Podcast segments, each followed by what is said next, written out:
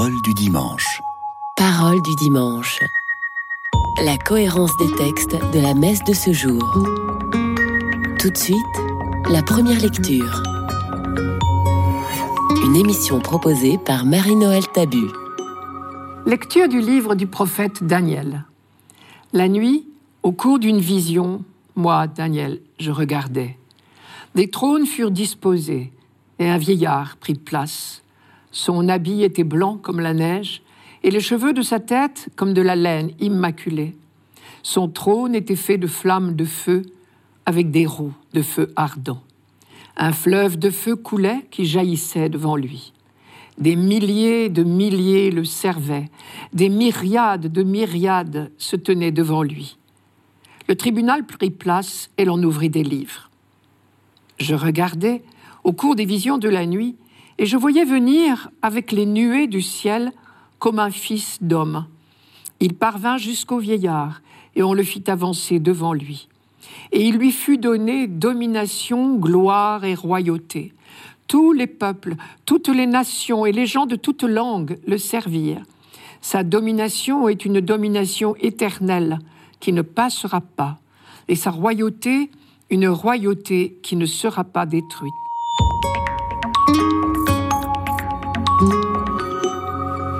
Le prophète Daniel nous décrit une véritable scène de couronnement. Cela se passe, nous dit-il, dans les nuées du ciel, c'est-à-dire dans le monde de Dieu. Et voici qu'un fils d'homme, c'est-à-dire un être humain, s'avance vers le vieillard qui représente Dieu. Et il s'avance pour être consacré roi. C'est le jour de son sacre en quelque sorte. Et il lui fut donné domination, gloire et royauté. Tous les peuples, toutes les nations, toutes les langues le servaient. Sa domination est une domination éternelle qui ne passera pas. Sa royauté, une, royauté qui ne sera pas détruite. C'est donc une royauté universelle et éternelle. Notre lecture de ce dimanche s'arrête ici. Mais pour bien la comprendre, il faut lire la suite, car Daniel poursuit son récit de sa vision. Je cite, Mon esprit à moi, Daniel, fut angoissé. Les visions de mon esprit me tourmentaient. Je m'approchais d'un de ceux qui se tenaient là, et je demandais ce qu'il y avait de certain au sujet de tout cela. Il me le dit et me fit connaître l'interprétation des choses. Les saints du Très-Haut recevront la royauté, et ils posséderont la royauté pour toujours et à tout jamais. Et le même interprète céleste redit quelques versets plus loin, la royauté, la souveraineté et la grandeur de tous les royaumes qu'il y a sous tous les cieux ont été donnés au peuple des saints du Très-Haut. Sa royauté est une royauté éternelle. Toutes les souverainetés le serviront et lui obéiront. Cela veut dire que le Fils d'homme est en réalité le peuple des saints du Très-Haut peuple des saints du Très-Haut, en langage biblique, cela veut dire Israël, ou au moins, en temps de persécution, le petit noyau, le reste fidèle. N'oublions pas que Daniel a eu cette vision à un moment de l'histoire d'Israël particulièrement douloureux. C'était pendant l'occupation grecque, sous le règne d'Antiochus Épiphane, vers 165 avant Jésus-Christ. Et Daniel s'adresse à ceux qui restent fidèles à la foi juive, au cœur même de la persécution. Il leur dit, Vous êtes ce peuple des saints du Très-Haut qui va recevoir bientôt la royauté? Cette vision résonne donc comme un message de réconfort. En clair, mes frères, pour l'instant vous êtes écrasés, mais votre libération approche et elle sera définitive. Cette prédication du prophète Daniel a incontestablement encouragé ses frères à tenir bon, à garder l'espérance. Et l'on sait que peu de temps après, les Juifs se sont révoltés contre Antiochus Épiphane et ils ont réussi à lui faire plier bagage et la paix est revenue. Mais on a continué à lire Daniel et à le lire cette fois comme une prophétie pour l'avenir. Et certains parmi les Juifs ont commencé à, penser que le Messie, le roi idéal attendu pour la fin des temps ne serait pas un individu particulier, mais un peuple, ce peuple des saints du Très-Haut. À tel point que, à l'époque de la naissance de Jésus, si tout le monde en Israël attendait impatiemment le Messie, tout le monde ne l'imaginait pas de la même manière. Certains attendaient un homme, d'autres attendaient un Messie collectif qu'ils appelaient le petit reste d'Israël, une expression qui remonte au prophète Amos, ou le Fils d'homme précisément en référence à cette parole du prophète Daniel. Or, voici que Jésus de Nazareth employait très volontiers l'expression Fils de l'homme, et très visiblement à de nombreuses reprises, c'était pour se désigner lui-même. Mais cela posait immédiatement plusieurs questions. Premièrement, si Jésus emploie fréquemment l'expression Fils de l'homme, personne d'autre ne lui attribue ce titre. Or, ce n'est pas par ignorance, car le livre de Daniel était bien connu. Mais justement, s'il était bien connu, on ne pouvait certainement pas reconnaître ce titre à Jésus. Ses contemporains n'étaient évidemment pas tentés d'identifier Jésus de Nazareth, le fils du charpentier, avec le peuple des saints du Très-Haut. Deuxièmement, Jésus a apporté une modification de fond à la représentation classique du Fils de l'homme. Il reprend bien les termes du livre de Daniel. Toutes les tribus de la terre verront le Fils de l'homme venir sur les nuées du ciel avec puissance et grande gloire. C'est Matthieu qui rapporte cette phrase. Mais Jésus y ajoute tout un aspect de souffrance. Je cite encore Matthieu. Le Fils de l'homme sera livré aux grands prêtres et aux scribes. Ils le condamneront à mort et le livreront aux nations païennes pour qu'elles se moquent de lui, le flagellent et le crucifient. Après sa résurrection, tout est devenu lumineux pour ses disciples. Jésus est le premier-né de l'humanité nouvelle, la tête, et il fait de nous un seul corps. À la fin de l'histoire, nous serons tellement unis à lui que nous serons avec lui comme un seul homme. Avec lui, greffés sur lui, nous serons ce peuple des saints du Très-Haut.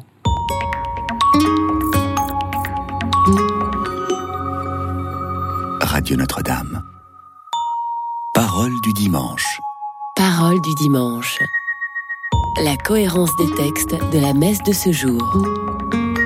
Tout de suite, le psaume. Une émission proposée par Marie-Noël Tabu. Psaume 96. Le Seigneur est roi. Exulte la terre. Joie pour les îles sans nombre. Ténèbres et nuées l'entourent. Justice et droit sont l'appui de son trône. Quand ces éclairs illuminèrent le monde, la terre le vit et s'affola. Les montagnes fondaient comme cire devant le Seigneur, devant le Maître de toute la terre. Les cieux ont proclamé sa justice et tous les peuples ont vu sa gloire. Tu es, Seigneur, le Très-Haut sur toute la terre. Tu domines de haut tous les dieux.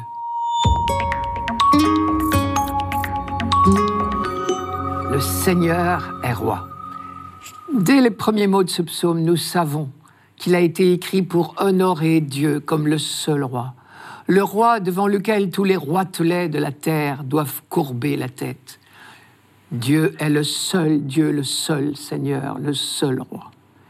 Si les psaumes et toute la Bible y insistent autant, c'est que cela n'allait pas de soi.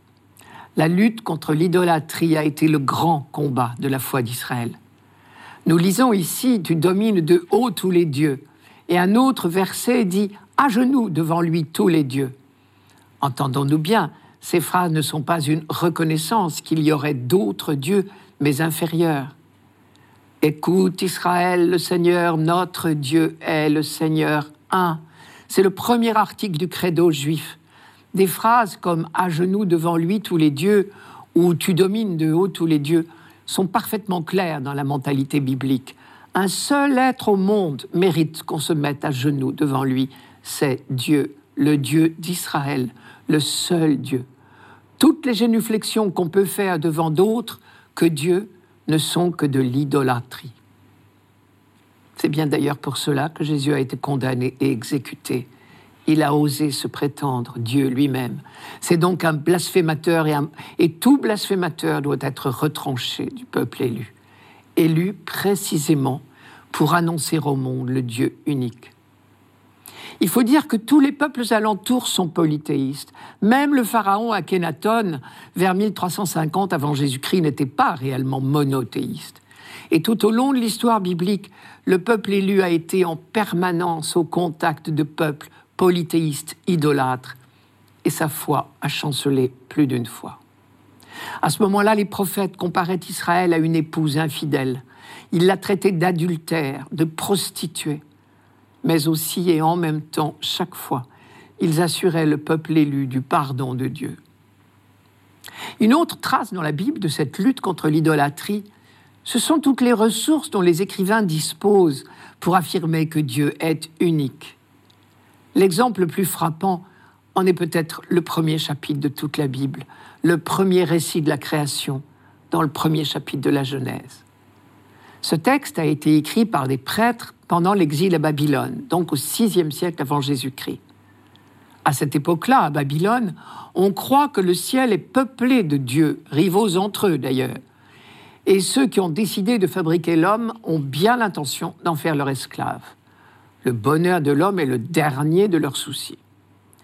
La création, d'après ce récit, a été faite à partir des restes du cadavre d'une déesse monstrueuse. Et l'homme lui-même est un mélange. Je suis à Babylone, hein, toujours. Il est mortel, mais il renferme une parcelle divine qui provient du cadavre d'un Dieu mauvais. Les prêtres d'Israël vont donc se démarquer très fort de ces représentations de Babylone, qui sont aux antipodes du projet de Dieu.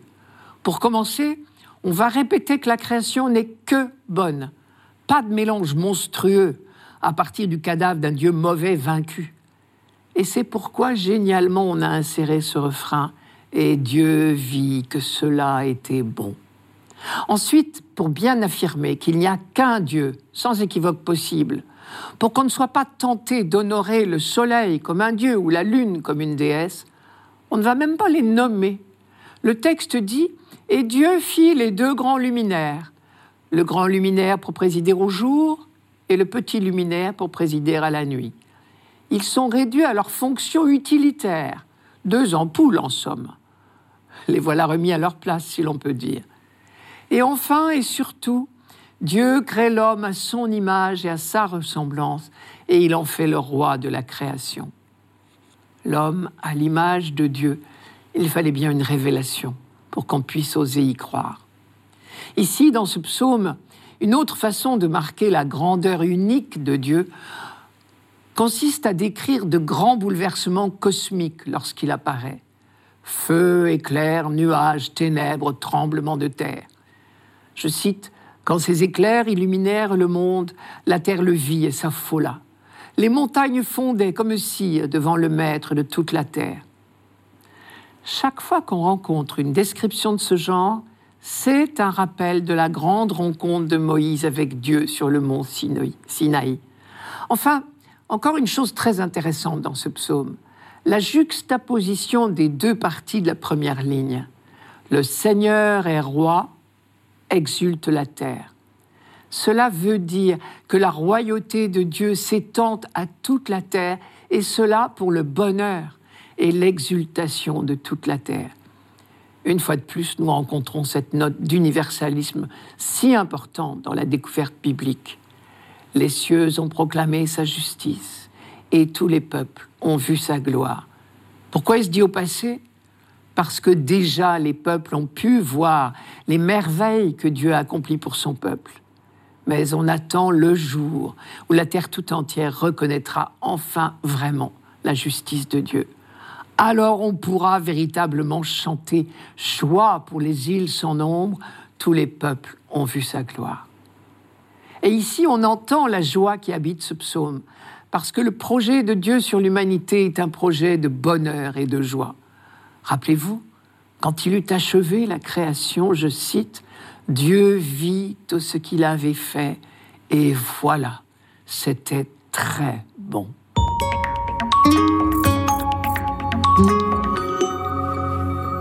Radio Notre-Dame. Parole du dimanche. Parole du dimanche. La cohérence des textes de la messe de ce jour. Tout de suite, la deuxième lecture. Une émission proposée par Marie-Noël Tabu. Lecture de la deuxième lettre de Saint Pierre apôtre. Bien-aimé. Ce n'est pas en ayant recours à des récits imaginaires sophistiqués que nous vous avons fait connaître la puissance et la venue de notre Seigneur Jésus-Christ, mais c'est pour avoir été les témoins oculaires de sa grandeur. Car il a reçu de Dieu le Père l'honneur et la gloire, quand depuis la gloire magnifique lui parvint une voix qui disait Celui-ci est mon Fils, mon bien-aimé, en lui j'ai toute ma joie. Cette voix venant du ciel, nous l'avons nous-mêmes entendue quand nous étions avec lui sur la montagne sainte. Et ainsi se confirme pour nous la parole prophétique. Vous faites bien de fixer votre attention sur elle, comme sur une lampe brillant dans un lieu obscur, jusqu'à ce que paraisse le jour et que l'étoile du matin se lève dans vos cœurs.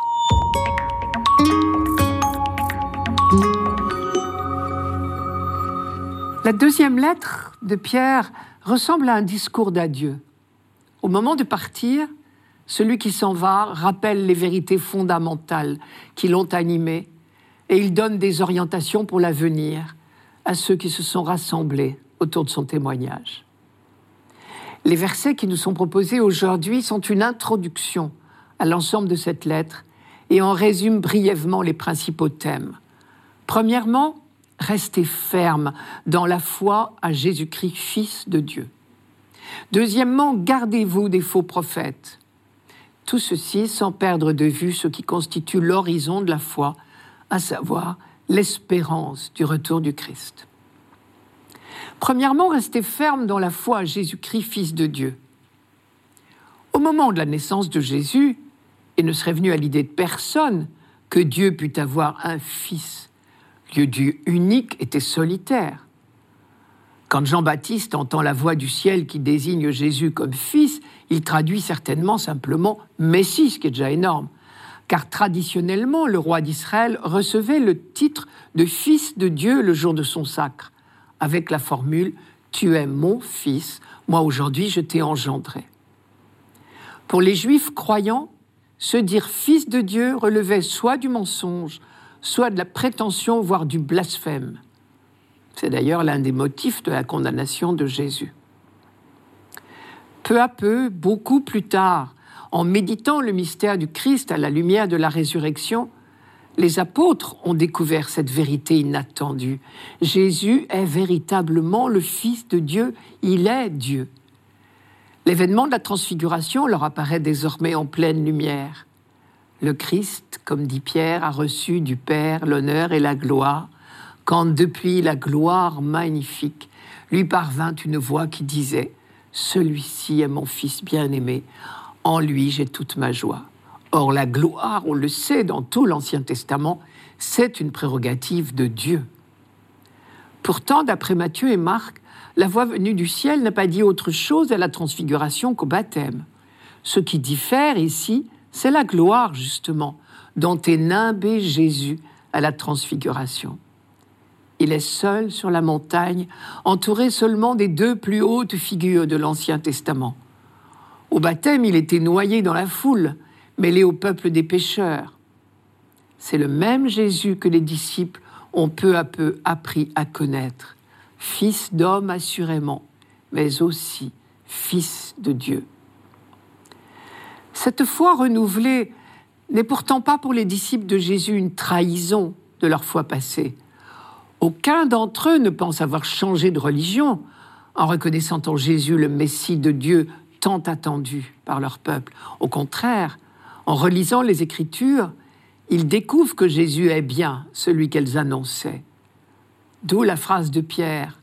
Ainsi se confirme pour nous la parole prophétique et le conseil qu'il donne à ses lecteurs.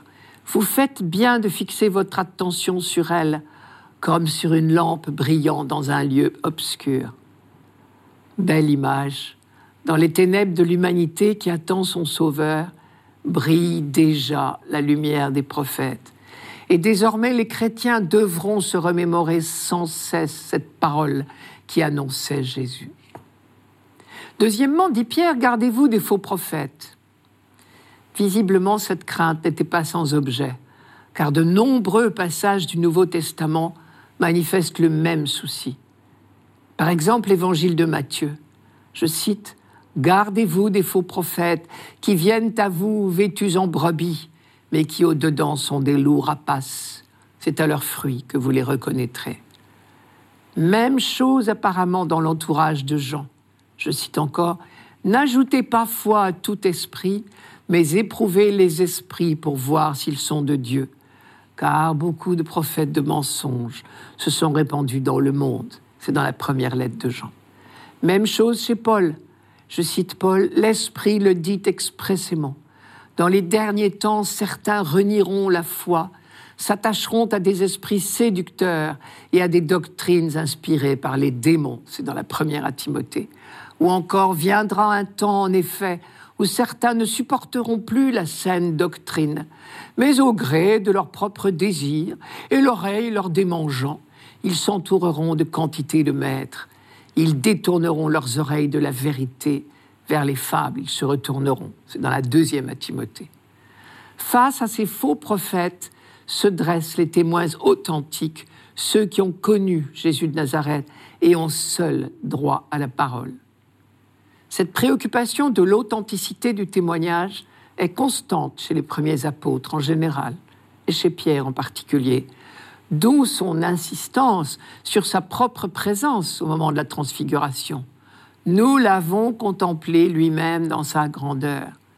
Cette voix venant du ciel, nous l'avons nous-mêmes entendue quand nous étions avec lui sur la montagne sainte. C'est parce qu'ils ont été témoins de la venue du Fils de Dieu parmi les hommes que ces apôtres peuvent désormais, en toute assurance, attendre sa venue à la fin des temps, jusqu'à ce que paraisse le jour et que l'étoile du matin se lève dans vos cœurs.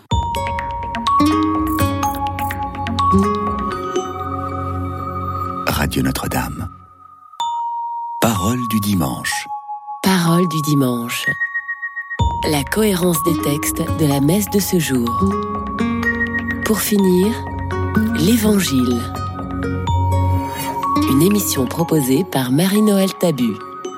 Évangile de Jésus-Christ selon Saint Matthieu. En ce temps-là, Jésus prit avec lui Pierre, Jacques et Jean son frère, et il les emmena à l'écart sur une haute montagne. Il fut transfiguré devant eux son visage devint brillant comme le soleil et ses vêtements blancs comme la lumière. Voici que leur apparurent Moïse et Élie qui s'entretenaient avec lui. Pierre alors prit la parole et dit à Jésus, Seigneur, il est bon que nous soyons ici. Si tu le veux, je vais dresser ici trois tentes, une pour toi, une pour Moïse et une pour Élie. Il parlait encore lorsqu'une nuée lumineuse les couvrit de son ombre, et voici que de la nuée une voix disait Celui-ci est mon Fils bien-aimé, en qui je trouve ma joie. Écoutez-le. Quand ils entendirent cela, les disciples tombèrent face contre terre et furent saisis d'une grande crainte. Jésus s'approcha, les toucha et leur dit Relevez-vous et soyez sans crainte. Levant les yeux, ils ne virent plus personne, sinon lui, Jésus seul. En descendant de la montagne, Jésus leur donna cet ordre. Ne parlez de cette vision à personne avant que le Fils de l'homme soit ressuscité d'entre les morts. Jésus prend avec lui Pierre, Jacques et Jean, son frère. Nous sommes là une fois de plus devant le mystère des choix de Dieu. C'est à Pierre que Jésus a dit tout récemment à Césarée, tu es Pierre, et sur cette pierre je bâtirai mon Église, et la puissance de la mort n'aura pas de force contre elle. Mais Pierre, investi de cette mission capitale au vrai sens du terme, n'est pas seul pour autant avec Jésus. Il est accompagné des deux frères, Jacques et Jean, les deux fils de Zébédée. Et Jésus les emmène à l'écart sur une haute montagne. Sur une haute montagne, Moïse avait eu la révélation du Dieu de l'Alliance et avait reçu les tables de la loi, cette loi qui devait éduquer progressivement le peuple de l'Alliance à vivre dans l'amour de Dieu et des frères. Sur la même montagne, Élie avait eu la révélation du Dieu de tendresse dans la brise légère. Moïse et Élie, les deux colonnes de l'Ancien Testament. Sur la haute montagne de la transfiguration, Pierre, Jacques et Jean, les colonnes de l'Église, ont la révélation du Dieu de tendresse incarné en Jésus. Celui-ci est mon Fils bien-aimé, en qui je trouve toute ma joie. Et cette révélation leur est accordée pour affermir leur foi avant la tourmente de la passion. Cette expression mon Fils bien-aimé, en qui je trouve toute ma joie, écoutez-le, désigne Jésus comme le Messie. Pour des oreilles juives, cette simple phrase est une triple allusion à l'Ancien Testament, car elle évoque trois textes très différents, mais qui étaient dans toutes les mémoires. D'autant plus que l'attente était vive au moment de la venue de Jésus et que les hypothèses allaient bon train. On en a la preuve dans les nombreuses questions qui sont posées à Jésus dans les évangiles. Fils, c'était le titre qui était donné habituellement au roi. Et l'on attendait le Messie sous les traits d'un roi descendant de David et qui régnerait enfin sur le trône de Jérusalem, qui n'avait plus de roi depuis bien longtemps. Mon bien-aimé, celui qu'il m'a plu de choisir, évoquait un tout autre contexte. Il s'agit des chants du serviteur du livre d'Isaïe c'était dire que Jésus est le Messie, non plus à la manière d'un roi, mais d'un serviteur au sens d'Isaïe. Écoutez-le, c'était encore autre chose. C'était dire que Jésus est le Messie prophète, au sens où Moïse, dans le livre du Deutéronome, avait annoncé au peuple, je cite, C'est un prophète comme moi, que le Seigneur ton Dieu te suscitera du milieu de toi, d'entre tes frères. C'est lui que vous écouterez. Tressons trois tentes. Cette phrase de Pierre suggère que l'épisode de la transfiguration a peut-être eu lieu lors de la fête des tentes. Cette fête était célèbre en mémoire de la traversée du désert pendant l'Exode et de l'alliance conclue avec Dieu dans la ferveur de ce que les prophètes appelleront plus tard les fiançailles du peuple avec le Dieu de tendresse et de fidélité. Pendant cette fête, on vivait sous des tentes, d'où son nom, pendant huit jours. Et on attendait, on implorait une nouvelle manifestation de Dieu qui se réaliserait par l'arrivée du Messie. Et pendant la durée de la fête, de nombreuses célébrations, de nombreux psaumes célébraient les promesses messianiques et imploraient Dieu de hâter sa venue. Mais cette révélation du mystère du Messie sous tous ses aspects n'est pas encore à la portée de tous. Jésus leur donne l'ordre de n'en rien raconter pour l'instant, je cite, avant que le Fils de l'homme ne soit ressuscité d'entre les morts. En disant cette dernière phrase, Jésus confirme cette révélation que les trois disciples viennent d'avoir. Il est vraiment le Messie que le prophète Daniel voyait sous les traits d'un fils d'homme venant sur les nuées du ciel. Je vous rappelle le texte. Je regardais dans les visions de la nuit, et voici qu'avec les nuées du ciel venait comme un fils d'homme et il lui fut donné souveraineté, gloire et royauté, et sa royauté ne sera jamais détruite. Au passage, n'oublions pas que le même Daniel présente le Fils de l'homme non pas comme un individu solitaire, particulier, mais comme un peuple qu'il appelle le peuple des saints du Très-Haut. Mais la réalisation est encore plus belle que la prophétie. En Jésus, l'homme Dieu, c'est l'humanité tout entière qui recevra cette royauté éternelle et sera éternellement transfiguré. Mais Jésus a bien dit, ne dites rien à personne avant la résurrection. C'est seulement après la résurrection de Jésus que les apôtres seront capables d'en être les témoins. C'était Parole du dimanche, une émission présentée par Marie-Noël Tabu. Rendez-vous dimanche prochain.